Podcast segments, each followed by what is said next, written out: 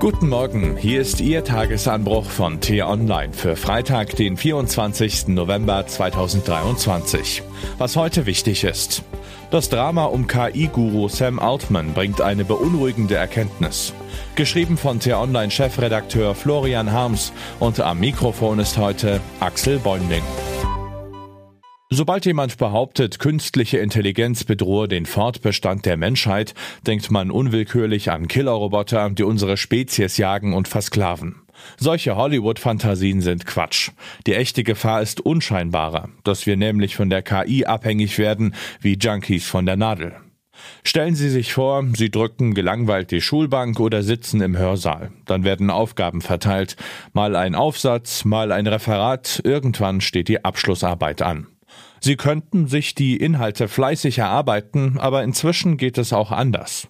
Fragen Sie einfach eine KI-Software wie ChatGPT. Die legt los und spuckt ruckzuck den passenden Text aus. So kann man sich durch Schule und Studium hangeln, wenn man der Versuchung nicht widersteht. Am Ende weiß man nichts, gilt aber als qualifiziert. Auch im weiteren Berufsleben kann man sich Infos und Fachwissen nach Bedarf bei der KI abholen. Sie sehen, Versklavung tut gar nicht weh. Wer also sind diese Leute hinter der Technologie? Die mit Abstand erfolgreichste Firma heißt OpenAI. Von ihr stammt die Software-Sensation ChatGPT, der intelligente Chatbot, der Fragen versteht, Texte schreibt wie ein Mensch und juristische Aufnahmeprüfungen meistert. Die milliardenschwere Software-Schmiede steht im Zentrum der abenteuerlichen Vorgänge dieser Woche. OpenAI ist kein gewöhnliches Unternehmen. Es ist ausdrücklich dem Wohl der gesamten Menschheit verpflichtet, handelt nicht profitorientiert und wird von einem unabhängigen Gremium geführt, in dem Investoren nichts zu melden haben. Klingt beruhigend. Moment, die Story geht noch weiter. Denn die gutmütige Firma hat einen enormen Finanzbedarf. Künstliche Intelligenz können Programmierer nicht in der heimischen Garage entwickeln. Dafür braucht es sehr viel Platz. Ganze Landstriche mit riesigen Serverfarmen.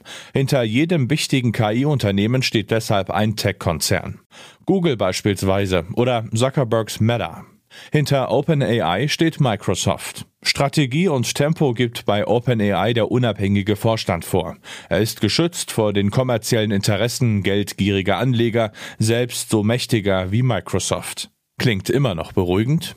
Dann darf ich Ihnen nun den Protagonisten unseres Thrillers vorstellen. Sam Altman hat OpenAI gemeinsam mit ein paar Mitstreitern gegründet.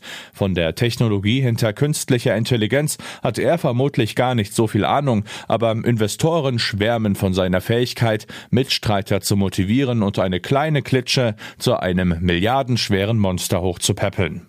Mächtige Firmenlenker wie der Microsoft-Chef bewundern sein Geschick als Ausnahmemanager. Die klugen Köpfe, die bei OpenAI den Code in Tastaturen hacken, himmeln ihn an wie einen Halbgott. Und der Vorstand von OpenAI hat ihn vor einer Woche ohne Vorwarnung gefeuert. Das Vertrauen sei zerrüttet, gab das Gremium zu Protokoll. Das mag wohl sein, denn Altman beschwört zwar routiniert die Risiken der KI und mahnt zur Vorsicht, doch seine Taten sprechen eine andere Sprache. Er geht risikofreudig wie ein Zocker zu Werke, sieht in seinem heiklen Geschäftsfeld vor allem die Chancen und die enormen Profite. Im Vorstand von OpenAI dagegen dominierten die Skeptiker, denen die Gefahren der Technologie auf der Seele lasten. Der tatkräftige Mr. Altman agierte kurzerhand an ihnen vorbei. Das kostete ihn seinen Job. Doch nach einer Woche wilder Manöver fanden sich seine Gegner selbst auf der Straße wieder. Nachdem die gesamte Belegschaft mit Abwanderung gedroht hatte, schmissen die Vorstände hin. Und schwupps ist der Guru zurück in seinem Tech-Tempel. Jetzt ist die Bahn für ihn frei und für den Durchmarsch des Kommerzes auch. Risikobereitschaft und Wachstumsgier haben Vorsicht und Gewissenhaftigkeit hinweggefegt. Das wichtigste Unternehmen der wichtigsten Zukunftsbranche ist zurück in den Händen eines Zockers, der vorsichtig tut, aber hemmungslos handelt. Wer sich gefragt hat, ob es wirklich nötig ist, die Risiken der künstlichen Intelligenz zu regulieren und die expandierende Branche an die Leine zu legen, hat durch das Drama dieser Woche die Antwort bekommen.